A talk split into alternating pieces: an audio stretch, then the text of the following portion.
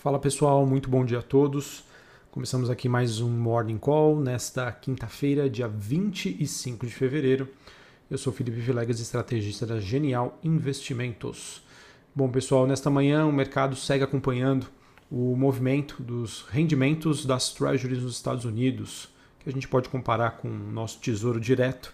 É, esses títulos né, em que as taxas, os rendimentos continuam a, a subir e assim a influenciar também na movimentação de outros das taxas de outros países desenvolvidos.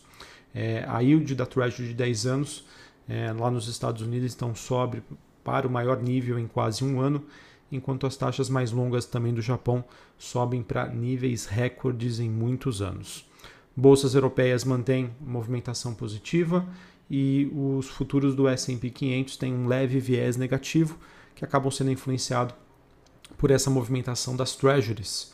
É, essas treasuries que estão subindo em meio à perspectiva de recuperação econômica mais forte do que esperado, também incentivada aí por uma ampla ajuda fiscal e monetária. É um assunto que eu já venho trazendo aqui para vocês nos nossos últimos morning calls.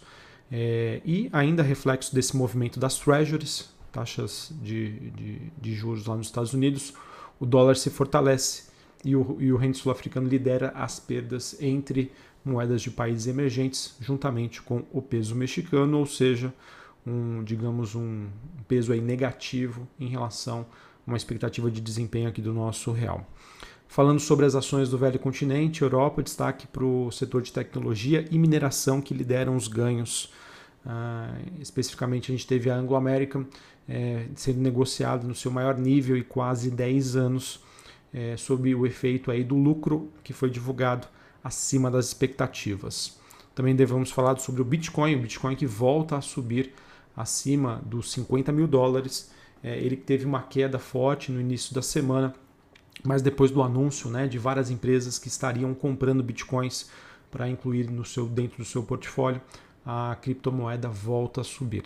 Metais básicos avançam, com um otimismo sobre retomada econômica, e podemos dizer que esse recente aumento nos preços dos metais acabou alimentando novas especulações do mercado sobre essa questão do novo super ciclo de commodities, que acaba sendo impulsionado por uma oferta ainda restrita e uma forte demanda, enquanto o mundo aí se move para se descarbonizar. O que eu estou querendo dizer é que os metais, principalmente o cobre e a prata, eles acabam sendo ah, insumos que devem ser muito utilizados se a gente tiver realmente essa mudança é, energética, né, através de, de, de, da construção de placas solares, de usinas eólicas.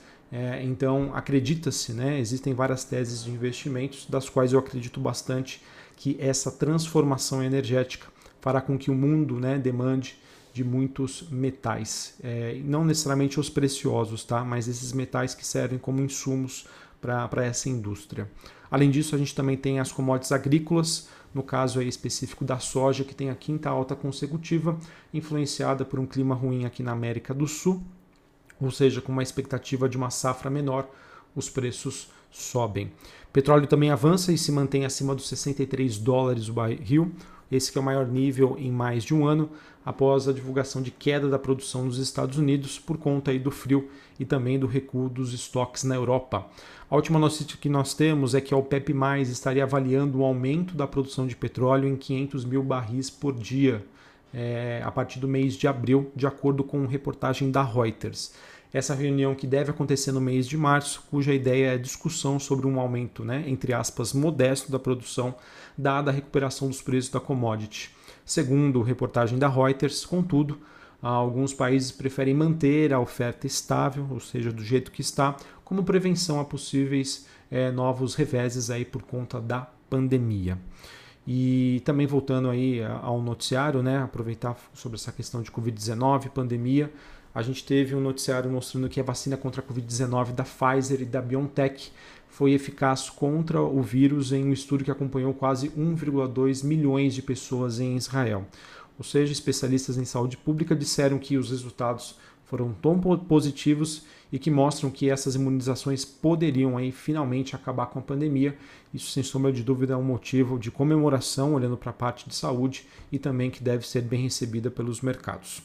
É, para a gente finalizar essa parte internacional, queria comentar alguns indicadores macroeconômicos Índice de confiança do consumidor na Alemanha veio menos 12,9 pontos, ante um consenso esperava né, uma queda de 14,5 pontos. Em relação à zona do euro, o índice de sentimento econômico subiu para 93,4 em fevereiro, ante uma projeção de 91,6, ou seja, os números mostrando aí dados melhores do que o esperado.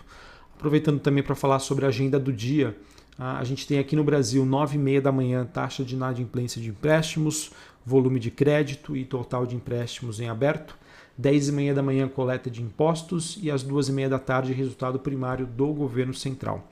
Às 10 e meia da manhã nos Estados Unidos será divulgado o PIB analisado e pedidos de bens duráveis e novos pedidos de seguro-desemprego. Esse dado das 10 e meia, é, especificamente novos pedidos de seguro-desemprego, é um dado que é, repercute no mercado, é, levando em consideração que um dos pilares da, das políticas atuais do Banco Central americano é a questão do pleno emprego e também da inflação. É, o Fed já declarou: não estamos preocupados com a inflação, e sim com o nível de emprego. Por isso, esse número é super importante, ok? Uh, hoje, depois do fechamento do mercado, a gente ainda tem os balanços aqui no Brasil de Banco Inter, BR Foods, BK Brasil, Fleury, Localiza, Minerva e também da Vale. Uh, acabei não falando aqui, mas sobre a agenda, também já temos a divulgação dos dados do IGPM. Deixa eu pegar aqui. É, o IGPM aqui no Brasil, que foi de 2,53% na comparação mensal, ou seja, veio acima do esperado pelo mercado. Importante também a gente acompanhar as métricas de inflação aqui no Brasil. Bom, pessoal, falar sobre a temporada de balanços, a gente veio focando nos últimos dias muito nas questões políticas, nos efeitos é, das declarações do governo, acabei deixando um pouquinho de lado aqui é, os resultados corporativos, tá? Mas queria aproveitar que a gente tem um tempinho aqui hoje para falar para vocês sobre os últimos resultados. É, a gente teve agora pela manhã o resultado de Ambev, Ambev que teve vendas líquidas superando as expectativas do mercado. Foi um número de 18,56 bilhões de reais no quarto trio, que representa uma alta de 17% na comparação ano a ano. O seu lucro líquido ajustado foi de 7 bilhões, crescimento de 51%, e o seu EBITDA ajustado foi de 29%, perdão, foi de 8,94 bilhões, um crescimento de 29% na comparação ano a ano, um número também que veio bem acima do que era esperado. A única questão aqui que pode ser indagada pelo mercado é o custo do produto vendido, tá? que teve um crescimento no ano de 29%. No ano, digo 2019 contra 2020, e isso acontece por conta né, do aumento dos, do dólar, que acaba encarecendo o, o preço dos insumos. É, não sei se isso necessariamente se traduz numa preocupação do mercado. É, eu entendo que a preocupação do mercado era sobre a questão de, de, share da companhia, de market share, de participação do mercado, mas a princípio eu consigo enxergar esse resultado como positivo, tá? lembrando que todas essas métricas vieram acima do que o mercado esperava.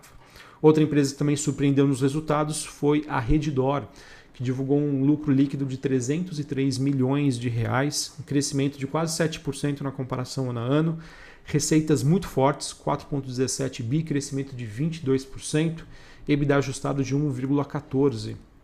Esse resultado acabou sendo impulsionado por uma combinação de leitos operacionais né, mais altos, taxa de ocupação mais alta e um ticket médio mais alto. O destaque negativo ficou por conta do lucro líquido. Tá? Esse número de 303 milhões veio um pouco abaixo do que o mercado esperava por conta de despesas financeiras e impostos mais elevados. Mas acredito que é, no combinado o resultado aí deve refletir positivamente hoje nos mercados. Não poderia deixar aqui falar da, da Petrobras, a Petrobras que teve aí todas as, todos os seus números vindo acima do que o mercado esperava. Tá? Lucro líquido no quarto TRI é, 59,89 bilhões de reais, bem acima do que era esperado pelo mercado. É, EBITDA ajustado, 47 bilhões de reais no quarto TRI, crescimento de 29% na comparação com ano com ano. Vendas teve uma queda de 8,3%, 74,97 bilhões. Margem EBITDA ajustada 63% frente a 45 no quarto tri de 2019. Dívida líquida sobre EBITDA, né, que é uma métrica ali de alavancagem, caindo 8% na comparação do quarto tri do ano passado contra 2019. Fluxo de caixa livre, crescimento de 30%, 30 na comparação do ano, ok? A Petrobras divulgou que o preço médio de petróleo no Brasil por barril foi negociado a uma média de 43,29 dólares e no exterior 44,23 dólares. Uh, queria também comentar aqui sobre as exportações de petróleo para a China pela Petrobras, que no ano passado caíram de uma participação de 62% para 42%. Em compensação, é, essas vendas aí foram mais direcionadas para os Estados Unidos. A, a participação americana saiu de 5% para 14%. Então, um resultado muito forte aí para a Petrobras. Petrobras também é, aprovou o pagamento de dividendos no valor de 10,3 bilhões de reais, mais ou menos 79 centavos por ação ON e preferencial. O pagamento será feito no próximo dia 29 de abril. Uh, para a gente finalizar aqui a temporada de balanço dos últimos resultados que nós temos, Ultrapar também divulgou um resultado bastante forte, vindo acima do que o mercado esperava. Lucro líquido 431 milhões, é, receitas líquidas é, 23,22 bilhões de reais, apesar de uma queda de 2%, veio ali bem próximo da melhor estimativa do mercado. EBITDA ajustado 949,3 milhões de reais. Sul América, de acordo aqui com, com a notinha da Bloomberg, o lucro líquido veio abaixo do esperado. É, o lucro líquido foi de 42,7 milhões de reais, que representa uma queda de 91% na comparação ano a ano. Porém, a sua receita operacional cresceu 6%, o índice de sinistralidade saiu de 79,5 para 72,9, na minha opinião, positivo. O retorno médio sobre o patrimônio, né, o ROI, veio de 30,8%, tá? contra 17,6% no ano passado, também, na minha opinião, bastante positivo. Uh, e teve uma adição líquida aí de 137 mil vidas entre os beneficiários. Então, apesar do lucro líquido ter vindo abaixo do que o mercado esperava, acredito que uh, nos demais itens uh, os resultados aí podem ter um efeito positivo nas ações hoje. Tá certo? Além disso, a, a gente teve a, o Grupo Pão de Açúcar, de acordo com reportagem do Valor Econômico, que deve iniciar em março a venda no Mercado Livre.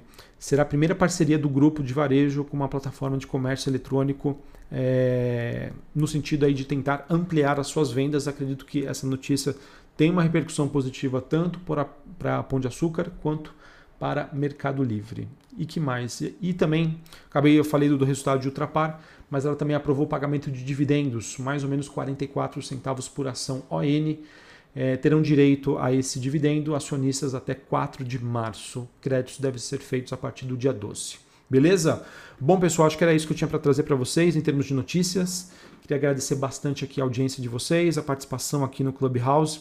Nós estamos todo, todos os dias aqui ao vivo a partir das 7h45 da manhã e também esse Morning Call é publicado nas minhas redes sociais, no Spotify, para que também as outras pessoas consigam acompanhar.